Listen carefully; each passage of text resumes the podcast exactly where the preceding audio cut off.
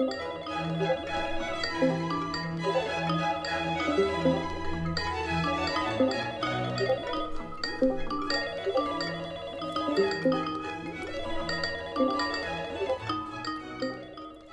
numéro de la bonne cage qu'on vous propose cette semaine a été pour nous une véritable découverte.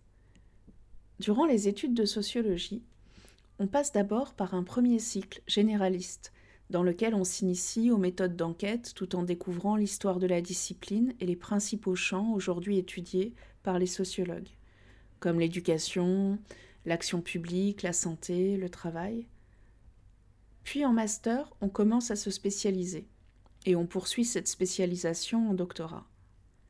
Durant cette formation, ni Frédéric ni moi n'avons abordé la question animale, que ce soit en tant que domaine de recherche ou du point de vue des méthodes et outils qui permettent de prendre en compte l'animal dans une enquête de terrain.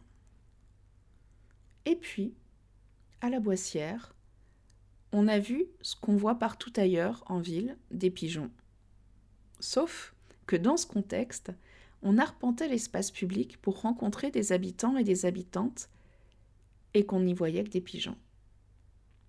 Ils nous ont sauté aux yeux alors que dans notre vie quotidienne on ne leur prêtait aucune attention. Alors on les a observés, on a remarqué qu'on ne les voyait pas partout, on a interrogé les locataires et on a découvert l'existence de séchoirs dans les appartements qui offrent des conditions idéales de nichage aux pigeons.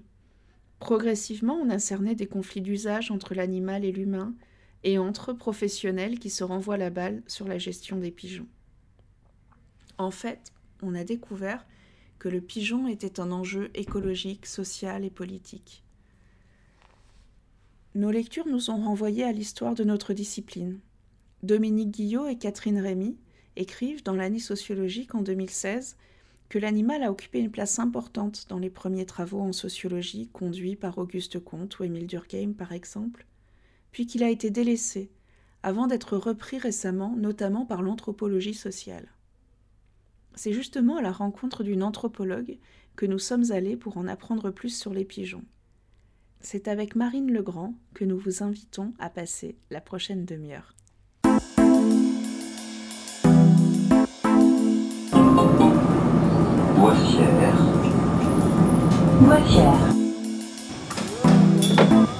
Mais déjà, j'ai un toit sous la tête, c'est bien. Disons que je suis bien chez moi, mais enfin, euh, je voudrais un peu plus grand quand même. Ah. J'ai une petite retraite. Les jeunes ici, ils font quoi? Ils se cachent? Quand j'étais jeune, justement, au chaîne des Anglais, on se moquait beaucoup du quartier de la Boissière. Quartier de vieux, euh, on les appelait les ch'tis. Parce que Nantes, c'est quand même pas Marseille, hein, faut pas raconter l'histoire. La Bonne Cage, un podcast de Frédéric Le Tourneux et Elvire Boirmont. Marine Legrand est docteur en anthropologie de l'environnement et chargée d'animation au sein d'un laboratoire qui regroupe plusieurs grandes écoles et universités à Paris. Les pigeons constituent le premier sujet de recherche sur lequel elle a travaillé durant ses études et elle a accepté pour nous de s'y replonger. Ensemble, on a parlé de la relation entre l'humain et le pigeon au fil de l'histoire, de sa domestication dès l'Antiquité à sa propagation à la faveur de la société industrielle et de la société de consommation. Le nombre de pigeons augmente à mesure que les villes grandissent. On peut dire de cet animal qu'il est un spécialiste du milieu urbain. Lorsqu'on s'intéresse comme nous aux marges, le pigeon nous invite à prendre en compte le contexte écologique, le rapport entre l'humain et l'animal, et le statut social de l'animal lui-même. Bonjour Marine Legrand, pour commencer, est-ce que vous pouvez vous présenter en quelques mots? Alors moi je suis euh, anthropologue, je m'intéresse plus spécifiquement aux questions environnementales, euh, aux savoirs et aux imaginaires liés au développement de la, transition écologique en contexte euh, urbain. J'ai travaillé pendant ma thèse sur la gestion différenciée des, espaces verts, donc l'accueil de, nouvelles, de nouveaux usagers, on va dire, hein, des espaces publics urbains et avant cela, je m'étais intéressée, c'est le premier sujet sur lequel j'ai travaillé, euh, à euh, la difficile cohabitation entre euh, les pigeons bisets et les citadins en région parisienne. Aujourd'hui, je travaille sur des questions d'assainissement. Donc on va parler pigeons dans un premier temps. historiquement, le, c'était un oiseau qui était domestiqué pour ses fientes, pour fabriquer de l'engrais ou pour sa viande. puis les retourner à un état hein, qui n'est ni totalement domestique ni complètement sauvage. Est-ce que vous pourriez en quelques traits nous dresser le portrait des, pigeons de nos villes? Oui. Alors les pigeons euh, qu'on dit habituellement euh, pigeons des villes, pigeons urbains, enfin ceux qu'on voit le plus souvent, sur les trottoirs. Euh, donc c'est euh, une espèce euh, qui s'appelle le pigeon biset, variété domestique. Il en existe encore quelques-uns qui qui n'ont pas vécu cette domestication. c'est une espèce qui vivait donc qui vit encore dans quelques endroits autour de la Méditerranée dans des milieux de falaises. Donc ils ont été domestiqués dès l'Antiquité effectivement pour leur viande, pour leur viande, mais aussi pour faire des cérémonies, pour envoyer des messages. On connaît très bien encore aujourd'hui les pigeons voyageurs enfin pour euh, des concours de beauté, puisque c'est comme les chiens, on peut euh, les transformer euh, assez fortement sur le plan morphologique. Et donc c'est, cette domestication s'est poursuivie, hein, c'est un processus qui s'est poursuivi jusqu'au XXe siècle, qui se poursuit encore aujourd'hui. Il y a encore aujourd'hui des élevages de pigeons et des pigeons voyageurs. Mais tout au long de cette histoire, donc les pigeons se sont échappés des élevages où ils étaient, et, et aujourd'hui, cet élevage est devenu beaucoup plus rare. Par ailleurs, ils se sont répandus dans la plupart des grandes villes du monde, donc à la faveur euh, de l'extension de la société industrielle, de la société de consommation, avec euh, des déchets urbains qui euh, se sont amoncelés et qui leur ont offert une manne alimentaire importante. Donc aujourd'hui, ce sont des animaux qui, voilà, qui sont presque spécialistes du milieu urbain et, et qui s'y déploient très bien, qui, qui y vivent. Euh, c'est-à-dire que c'est des conditions qui leur correspondent. Et d'un point de vue juridique, vous nous disiez en préparant l'entretien que les pigeons sont considérés comme res nullus, c'est-à-dire comme des biens sans propriétaire, qui sont appropriables soit directement par capture ou indirectement par un nourrissage régulier, hein, qui les rend dépendants de leur, de leur nourrisseur. Sur les quartiers de la Boissière, on entend dire qu'ils sont des nuisibles Pouvez-vous revenir hein, sur ces différentes catégories juridiques et sur ce qu'il en est aujourd'hui du rapport entre l'être humain et, le pigeon? Oui, alors c'est vrai que le, statut euh, euh, juridique du pigeon est, particulier. Euh, ça va avec un statut social, entre guillemets, qui lui aussi est particulier. C'est un animal qu'on dit féral. la féralité, c'est cet état qui est entre le sauvage et le, et domestique. Des, voilà, ces animaux euh, domestiques qui sont repartis euh, vivre euh, leur vie, quoi, de façon relativement autonome. Donc du point de vue juridique, res nullius, ça veut dire qu'il peut être approprié, comme vous l'avez dit. Par ailleurs, les pigeons bisets, à l'inverse des pigeons ramiers dans certains cas, ne sont pas dans la liste des animaux, et en particulier des oiseaux, susceptibles d'être catégorisés comme nuisibles dans cette espèce, dans cette liste, pardon, on va retrouver la pie euh, bavarde, les tourneaux sansonnets, euh, la corneille noire. Le pigeon n'en fait pas partie. Euh, pour autant, il ne fait pas non plus partie des espèces chassables, ni des espèces protégées. et donc, il n'a pas de statut juridique particulier. Ça veut dire qu'on peut à la fois se l'approprier, mais aussi le, détruire, de la même manière qu'on peut détruire les rats, les souris, les campagnols, etc. Euh, et derrière, bon, il y a des principes éthiques hein, qui s'appliquent à, cela. Donc en fait, ils sont considérés comme nuisibles par certains euh, citadins euh, parce qu'ils les dérangent, mais sur le plan juridique, ils ne sont pas officiellement catégorisés comme tels. Ce que vous dites, hein, c'est que finalement, il y a un flou qui permet des interactions parfois positives, parfois négatives avec l'animal. Oui, alors effectivement, pour un certain nombre de citadins, euh, les pigeons constituent une gêne. Euh, surtout quand ils s'introduisent euh, dans leur logement ou plus généralement quand ils viennent se poser sur les bâtiments. Alors je dis citadins, ça peut être les habitants, mais ça peut aussi être des institutions, par exemple des musées qui vont tenir à, à, ce que leur, euh, leur, bâtiment, leur statut euh, disposé en extérieur reste propre. La collectivité locale elle-même euh, qui va souhaiter que ces monuments, son mobilier urbain ne soit pas souillé, etc. etc. donc ils peuvent constituer un gène dans un certain nombre de cas, mais par ailleurs, il y a des citadins qui se prennent d'amitié pour ces oiseaux-là, pour lesquels ils constituent un agrément, et qui en viennent donc à leur apporter de la nourriture, à les prendre sous leur aile, si vous me permettez cette expression. Et d'un point de vue plus méthodologique, euh, comment vous travaillez? Vous dites que vous développez une approche socio-écologique euh, dans vos travaux. Euh, concrètement, ça veut dire quoi? Comment on travaille quand on étudie les pigeons? Et quels sont les principaux constats que vous avez dressés dans vos études?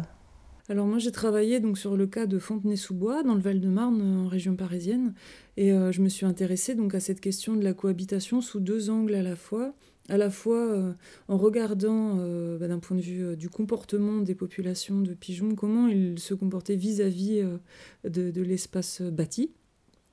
Et, des, et des, pelouses, des parcs qui, qui environnent les immeubles. Donc j'ai essayé de, comprendre quelles étaient les habitudes de ces oiseaux par rapport donc, à différents quartiers dans cette commune un quartier donc, qui était celui de l'hôtel de ville avec un, parc, euh, un parc, un espace vert euh, autour, et un autre quartier qui était plutôt celui d'une cité euh, avec donc des immeubles de hauteur relativement importante, avec des cours, quelques pelouses et puis une école. Euh, sur le toit de laquelle euh, les oiseaux avaient l'habitude de se percher. Et donc, euh, voilà, j'ai noté leurs habitudes, en fait, comme on le ferait quand on parle d'une approche naturaliste, c'est-à-dire qu'on va aller regarder bah, des oiseaux comme des, des, personnes qui ont une vie, et bon là, bon, bah, des personnes qui vivent en groupe, en groupes sociaux, qui ont une vie et qui s'approprient leur environnement, qui qui évoluent dans leur milieu. Et de l'autre côté, je me suis intéressée donc aux représentations des citadins et aux politiques euh, publiques locales qui étaient menées. Représentation des citadins donc dans ces deux situations euh, différentes, où en l'occurrence euh, une politique publique spécifique était menée, c'était celle de l'installation de pigeonniers qui avait pour objectif de canaliser et de regrouper ces populations de pigeons pour essayer de trouver une alternative à leur, à leur euthanasie, à leur destruction, ce qui était jusque dans les années 90 la méthode la, la plus fréquente pour gérer entre guillemets euh, ce, problème, euh, ce problème pigeon. Ce qui est très intéressant dans cette euh, politique publique, c'est qu'elle se déploie à la fois sur le plan matériel, donc en offrant le gîte et le couvert, entre guillemets, à ces oiseaux, et en, en, régulant leur, reproduction, en, retirant leurs œufs en l'occurrence.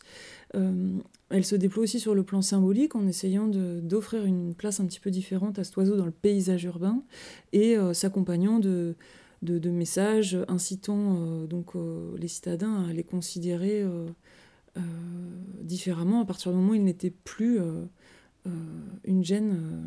Enfin, l'objectif était qu'ils ne constituent plus une gêne, qu'ils ne viennent plus sur les immeubles, dans les logements, et donc de cette manière-là pouvoir créer une image plus, plus positive autour de cet oiseau-là, notamment en travaillant tout un, une, un vocabulaire pastoral, donc de la campagne, et en travaillant l'architecture des pigeonniers pour qu'ils ressemblent aux pigeonniers qu'on retrouve dans les fermes, avec du colombage, des briques, euh, des choses comme ça. Le dernier élément, c'était euh, d'essayer d'éviter que, euh, que certains citadins, souvent des personnes relativement marginales sur le plan social, continuent le nourrissage des pigeons, qui créent des regroupements et qui par ailleurs créent des conflits entre citadins euh, puisqu'on a des représentations et des relations à l'animal qui viennent ici s'affronter entre ceux pour lesquels ce pigeon euh, est considéré comme une gêne, comme nuisible, comme un ravolant, donc comme quelque chose de vraiment dégoûtant, comme un, comme un déchet vivant, et ceux qui, euh, à l'inverse, se prennent de pitié pour ces animaux, ont besoin d'être en relation avec eux parce que, parce que cela leur semble juste sur le plan éthique, important sur le plan émotionnel, etc. Alors ce qui derrière retourne vers la collectivité qui doit gérer ces conflits d'usage et arbitrer. Quoi. Alors en termes de conclusion euh, de, cette, euh, de cette étude, donc euh, ce qu'on a pu constater, ce que j'ai pu constater, c'était qu'effectivement, en fonction de la, du site sur lequel étaient implantés les pigeonniers et du discours qui les accompagne, eh bien, la réussite de ces hum, politiques de réhabilitation en quelque sorte de, de, cet oiseau des villes était plus ou moins efficace et qui avait donc un une tentative de créer la, bonne distance entre les citadins et cet oiseau qui n'était pas toujours, euh, pas toujours euh, facile à, trouver. Nous, de notre côté, à la Boissière, on a plutôt vu euh, les aspects négatifs à travers les paroles des, habitants, et c'est en partie dû à, l'architecture. Sur les, il y a une pièce qu'on appelle un séchoir euh, qu'on voit en, façade et qui est euh, une pièce qui est uniquement euh, protégés de l'extérieur par des sortes de, lattes en béton, mais qui laissent des interstices dans lesquels les pigeons peuvent se faufiler. et le séchoir leur, offre une, une, caverne douillette pour faire, pour faire leur nid. du coup, ça laisse aussi des traces, ça fait des dégâts. Euh, et on voit dans les entretiens que le pigeon est principalement associé euh, à la saleté euh, et aux déchets. Et on se demandait quel regard vous avez, vous, sur, sur cette association du pigeon à des, à des représentations liées aux, déchets et à la saleté? Alors, donc un premier élément vis-à-vis -vis des séchoirs, le fait est que euh, ces pièces euh, ouvertes sur l'extérieur, euh, dans des parois verticales, ressemblent, comme vous le dites, à des, à des infractuosités dans des rochers. Et donc en fait, c'est un analogue véritable de l'habitat classique de, ces oiseaux-là. Et donc c'est un peu comme si on avait construit des nichoirs à pigeons dans les immeubles. Donc là, c'est vraiment un problème de conception architecturale euh, qui, bah, qui, voilà, qui, crée, euh, qui crée des opportunités pour ces oiseaux de venir nicher dans les appartements, ce qui, euh, à l'évidence, peut constituer une forme d'intrusion du, point de vue des, habitants qui ne souhaitent pas avoir ces animaux à l'intérieur de leur logement. Plus généralement, donc par rapport au fait qu'on associe euh, très euh, communément euh, les pigeons des villes à la saleté, alors il y a plusieurs éléments. Sur le plan historique, c'est un oiseau avec lequel il y a une distance qui s'est créée à partir, on va dire, du milieu du XXe siècle, et c'est de là que vient son, surnom de, de, etc. donc c'est un contexte où les usages domestiques du pigeon se sont étiolés petit à petit, sachant que précédemment, on élevait des pigeons euh, pour leur chair euh, en contexte urbain. Il était fréquent que des couples euh, de pigeons soient élevés pour aller ensuite consommer les, petits avant qu'ils s'envolent, donc y compris dans des logements ouvriers.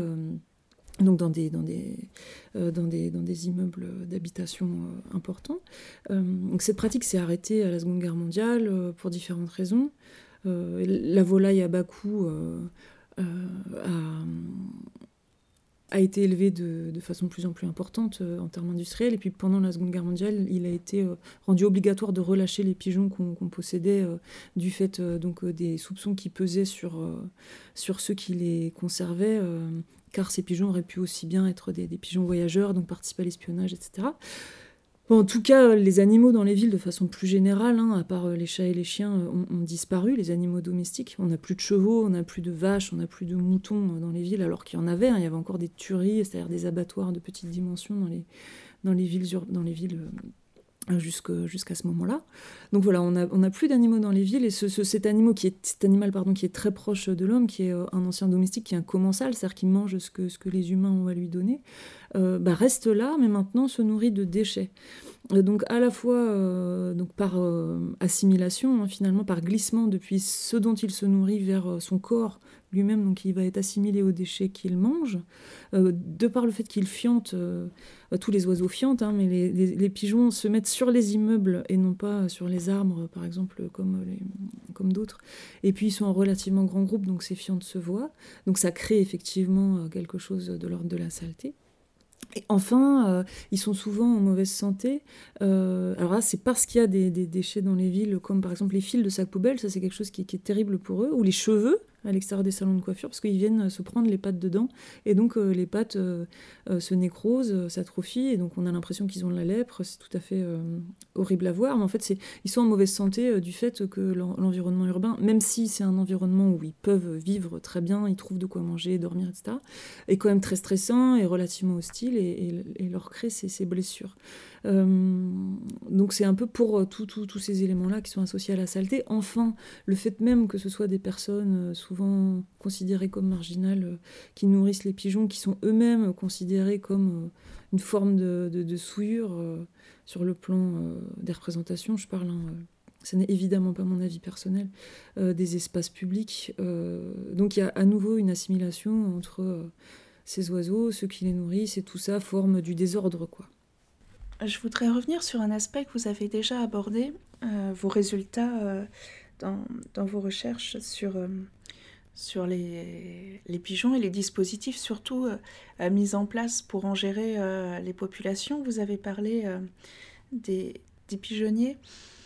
Effectivement, les outils qui sont employés pour... Enfin, au-delà de au-delà de, de, de, de, la capture à but d'euthanasie qui n'est plus qui, n'est, enfin, qui est beaucoup moins acceptée qu'elle n'était précédemment.